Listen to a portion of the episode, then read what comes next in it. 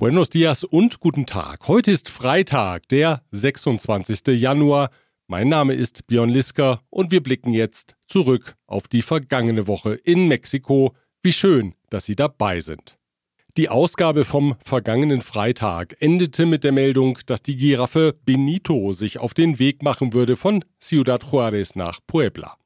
In Ciudad Juárez lebte sie bekanntlich unter schlechten Bedingungen. Das Herdentier war allein in einem Stadtpark untergebracht, wo es nur unzureichend gegen Hitze und Kälte geschützt war. Nach einer gut 30-stündigen Fahrt und 1900 Kilometern ist Benito nun im Park Afrikam Safari in Puebla eingetroffen, wie der hörbar übermüdete Direktor des Safari-Parks Frank Camacho am frühen Dienstagmorgen berichtete. Son las 4.35 de la mañana.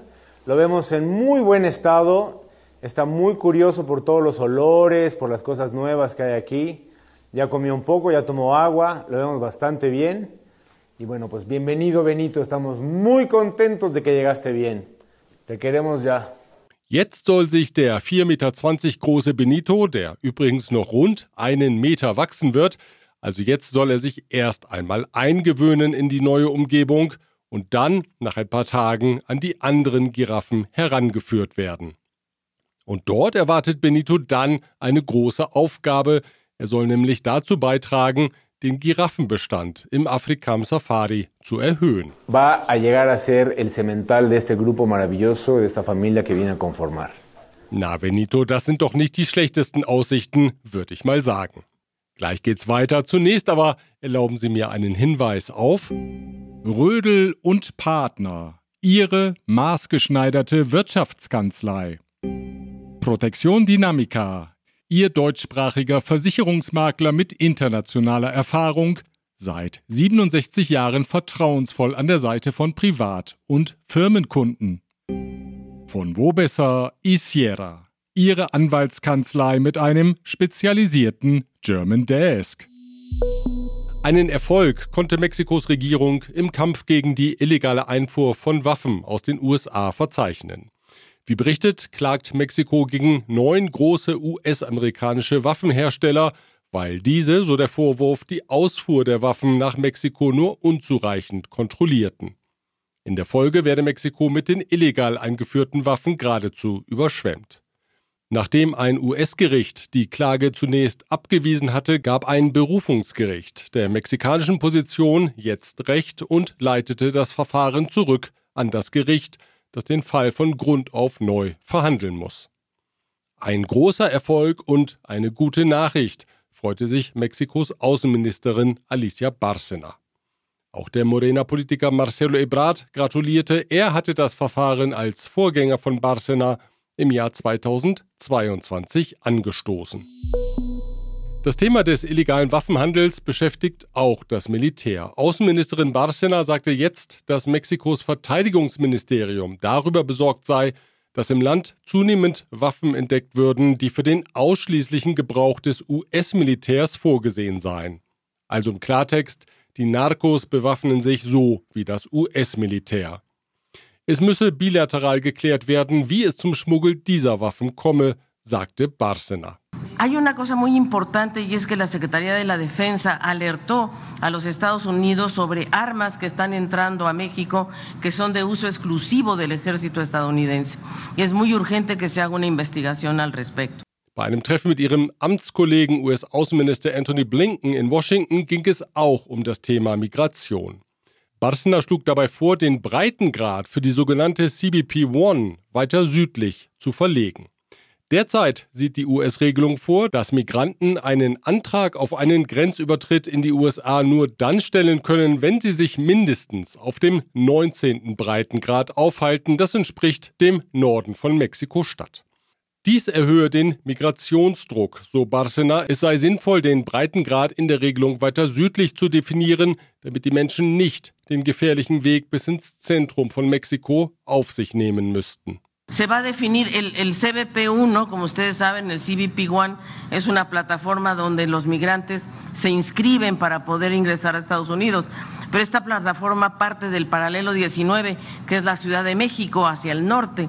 Nosotros estamos pidiendo que se corra hacia el sur para no forzar a que los migrantes tengan que ir por el norte de la Ciudad de México para inscribirse en esta plataforma. Auch Mittelamerika soll in den Dialog einbezogen werden. So sei zeitnah ein Treffen von Vertretern der Regierungen aus Mexiko, Guatemala und den USA in Guatemala geplant, um über das Thema Migration zu sprechen. Nach einem Entführungsfall in Chihuahua hat sich die Gouverneurin des Bundesstaates Maria Eugenia Campos mit der Forderung an die Bundesregierung gewandt, man möge dort die Augen vor der wachsenden Gewalt nicht länger verschließen. Ihre Regierung tue, was sie könne, aber bei Bundesdelikten seien nun mal die Bundesbehörden zuständig, monierte sie. Exigimos que el gobierno federal ponga atención a través de su Secretaría de Seguridad Pública y que deje de ser omiso, sino es que decir pendejo. Präsident Andrés Manuel López Obrador tat die Äußerung als wahltaktisch motiviert ab. Aus der Morena gab es Kritik an der Wortwahl der Gouverneurin. So ein Wort nutze man nicht, wenn man sich an den Präsidenten wendet. Denn damit beleidige man die 70 Prozent der Mexikaner, die den Präsidenten unterstützten, hieß es in einer Mitteilung der Partei. Man könnte den Eindruck gewinnen, dass alles, was die Justiz im Land macht, derzeit falsch ist. Jedenfalls gibt es aus dem Präsidentenpalast kaum Lob, dafür aber unablässig Kritik an der Justiz. Die Entscheidung einer Richterin, acht Militärs bis zur Urteilsverkündung auf freien Fuß zu setzen, ist nun ein weiteres Beispiel dafür. Die Militärs sollen in das Verschwinden der 43 Lehramtsstudenten in Ayotzinapa im Jahr 2014 verwickelt sein. Sie hatten sich im vergangenen Jahr der Justiz gestellt. Fluchtgefahr bestehe nicht, hieß es nun, zudem mussten sie ihre Pässe abgeben doch Präsident López Obrador bezeichnete die vorläufige Freilassung als politisch motiviert. Damit nämlich solle in der Öffentlichkeit der Eindruck erhärtet werden, dass seine Regierung das Militär schützt, kritisierte er. Der Präsident unterstellt der Justiz also ein politisch motiviertes Handeln, um seine Regierung in Misskredit zu bringen. Das oberste Gericht will derweil am heutigen Freitag darüber beraten, ob mehrere von der Regierung beschlossene Reformen verfassungsgemäß zustande kamen. Insgesamt geht es um elf Reformen, darunter die Erlaubnis, dass das Militär Flughäfen, eine Luftfahrtgesellschaft und Bahnlinien betreibt. Auch die Auflösung des staatlichen Gesundheitssystems INSABI und die Einführung des Systems IMS Bienestar soll geprüft werden. Die Gesetze zählen zu einem Paket aus 20 Reformen, die am 23. April des Vorjahres in einer Marathonsitzung des Kongresses verabschiedet wurden. Die Opposition hatte geklagt, dabei nicht angehört worden zu sein. Gleich geht's mit Themen aus der Wirtschaft weiter. Zuvor aber bedanke ich mich bei den folgenden Unternehmen. German Center Mexiko. Büros, Beratung und Netzwerke unter einem Dach. Chloemecom Technologien für die Automatisierung und die Energieverteilung in der industriellen Anwendung. Kernliebers, der globale Technologieführer für hochkomplexe Teile und Baugruppen mit den Schwerpunkten Federn und Standsteile. Die Mitarbeiter des Audi-Werks in San José Chiapa im Bundesstaat Puebla sind am Mittwoch in einen Streik getreten. Die Gewerkschaft der Audi-Arbeiter fordert eine Lohnerhöhung von 15,5 Prozent. Das Unternehmen hat 6,5 Prozent angeboten. Damit liegen wir ein bisschen weit auseinander, sagte der Gewerkschaftschef Cesar Horta Briones.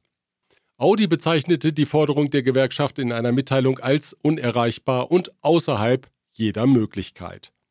Es ist der erste Streik im 2016 eröffneten Audi-Werk, in dem das Modell Q5 für große Teile des Weltmarkts produziert wird. Im vergangenen Jahr konnte ein Streik noch in letzter Minute abgewendet werden. Tesla-Chef Elon Musk hat seine Investitionsabsichten in ein Werk in Monterrey bekräftigt. Er sagte, dass dort ein neues Modell des Elektroautoherstellers gebaut werden soll. Über den Zeitrahmen machte er aber erneut keine Angaben. Zuletzt hatte die Verzögerung des Baubeginns für Spekulationen gesorgt. Die Geschicke von Tesla in Mexiko lenken soll fortan Teresa Gutierrez. Sie wurde zur neuen CEO ernannt. Die bei Freunden als Terry bekannte Gutierrez blickt auf eine gut 20-jährige Berufslaufbahn, unter anderem bei den Unternehmen McKinsey, Nestlé, Mattel und Procter Gamble zurück. Zuletzt war sie als Country Managerin für den Lieferdienst Rappi tätig gewesen. Die studierte Chemieingenieurin ist Mutter von vier Kindern und bekannt für ihr Engagement, Frauen in Führungspositionen zu bringen. Das deutsche Unternehmen Continental hat den Bau eines Werks zur Fertigung von Industrieschläuchen im Süden des Bundesstaates Aguascalientes angekündigt. Das Werk mit einer Fläche von 85.000 Quadratmetern soll im Wester Industriepark entstehen. In einer Pressemitteilung hieß es, die Investition belaufe sich auf 90 Millionen US-Dollar. Baubeginn solle im zweiten Halbjahr sein. Die Produktion solle dann ein Jahr später, also im zweiten Halbjahr 2025, anlaufen. In dem Werk entstehen 200 direkte Arbeitsplätze. Es ist das 22. Werk von Continental in Mexiko. Das Unternehmen beschäftigt im Land insgesamt 23.000 Mitarbeiter. Die Einnahmen aus der Flughafennutzungssteuer TUA am alten Hauptstadtflughafen Benito Juárez fließen zum Großteil in die Entschädigung von Unternehmen, deren Verträge für den Bau des eingestellten Flughafenprojekts in Texcoco storniert wurden. Das hat eine Untersuchung des Medienportals Aristegui Noticias ergeben. Demnach soll diese Praxis über 30 Jahre gehen, bis sämtliche Entschädigungsforderungen beglichen sind. Dadurch fehlten dem Flughafen Benito Juárez für die Instandsetzung dringend benötigte Mittel, zudem sei die Umleitung der Einnahmen illegal, zitiert das Nachrichtenportal mehrere Experten. Die Tourismusbranche ist über die Gewalt in Chiapas besorgt. El País berichtet, dass Tourismusagenturen aus Frankreich, Belgien und Großbritannien Ausflüge in den Lacandona-Urwald aus ihren Programmen gestrichen haben, um die Reisenden nicht zu gefährden. Es sei in den vergangenen zwei Wochen zu Zwischenfällen bei Reisegruppen gekommen, hieß es. Details wurden nicht genannt. In Chiapas kämpfen Kartelle um Einfluss, auch das Militär ist zunehmend stark vertreten. Im Alter von 71 Jahren verstarb am Sonntag der Ökonom Jesus Reyes Heroles González. Er war zuletzt als Direktor der Beratungsfirma GEA Grupo de Economistas y Asociados tätig, die auf Energiethemen spezialisiert ist. Reyes Heroles war in der Regierung von Präsident Cedillo Energieminister, in der Amtszeit von Felipe Calderón war er Pemex-Chef. Reyes Heroles war ein Verfechter der Öffnung des Energiesektors unter Präsident Peña Nieto im Jahr 2013. Er bezeichnete die Öffnung als einen Tsunami, der über Pemex hereinbrechen würde, aber nur ein solcher Tsunami von außen könne das hochverschuldete Unternehmen zu Anpassungen zwingen und damit langfristig retten. Denn jeder Versuch, Pemex von innen zu reformieren, sei gescheitert. Gleich geht's weiter. Zunächst aber erlauben Sie mir einen Hinweis auf ICUNET Group. Expatriate Management von der Vorbereitung über Begleitung bis zur sicheren Rückkehr inklusive interkulturellem Training und Coaching. Ascens Blue, Ihr deutschsprachiger Personalrecruiter in Mexiko. Global Mobility Partners, Ihr Spezialist für Umzüge von und nach Deutschland.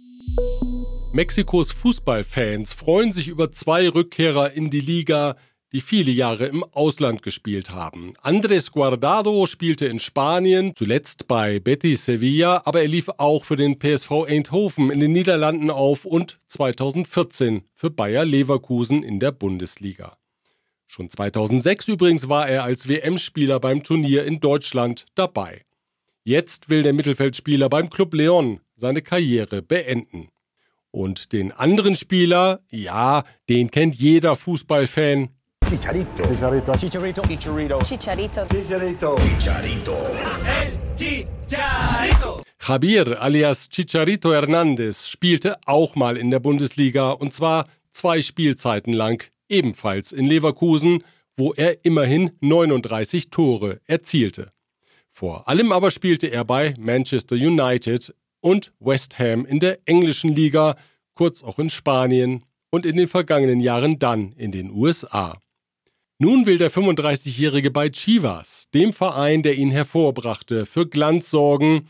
Wir hören nochmal rein in drei alte Glanzmomente in Old Trafford. It is Nani who takes it. Awkward one. Great chance. Chicharito. Oh, what a moment for the young man. His first Old Trafford goal. His first Premier League goal. Better crossing angle. Deep as well. Headed back across goal and nodded in by Chicharito. He's done it again. One of the smallest men on the field and scored. And it's Chicharito again. Ever again? Could go anywhere, yes! Oh yes! One of the big moments of the season! It's Chicharito! And the United fans are going wild! Great heart! Great determination! Wow, terrific. Ob das was wird mit dem Glanz? Na, wir werden es sehen. Die Heimkehr altgedienter Fußballhelden in die Liga, das wissen wir seit Franz Beckenbauers Zeit beim HSV, die ist nicht immer ganz einfach und auch nicht immer von Glück begleitet. Ach ja, und dann ist da noch die Modena Spitzenkandidatin Claudia Schenbaum. Die gibt jetzt Finanztipps in einem Video, das sich über die sozialen Netzwerke und andere Kanäle rasend verbreitet. Hola a todos. Hoy les presento una maravillosa oportunidad. Sus 4 mil pesos cambiarán para siempre su futuro financiero. Su éxito está a solo unos clics de distancia. Imagínense poder ganar desde 100 mil pesos al mes sin invertir grandes sumas de dinero o arriesgarse a perder todos sus ingresos. Das klingt zu gut, um wahr zu sein, fast wie ein Traum, Claudia.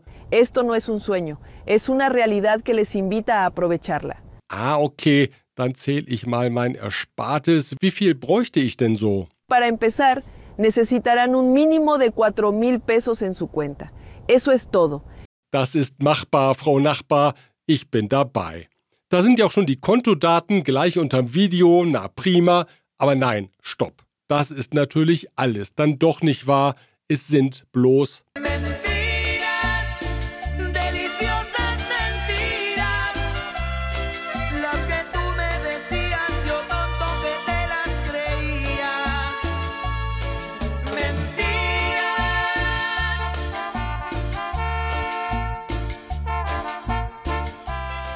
Darauf hat Claudia Schenbaum umgehend hingewiesen. Das alles ist ein Online-Betrug, produziert mit der sogenannten künstlichen Intelligenz, die hier besorgniserregend gut funktioniert. Claudia Schenbaum warnte davor, auf die falschen Finanzversprechen hereinzufallen. Ni modo. Wird also nichts mit der wundersamen Geldvermehrung. Soweit die Informationen aus Mexiko. Wir hören uns wieder am nächsten Freitag, wenn Sie mögen. Bis dahin.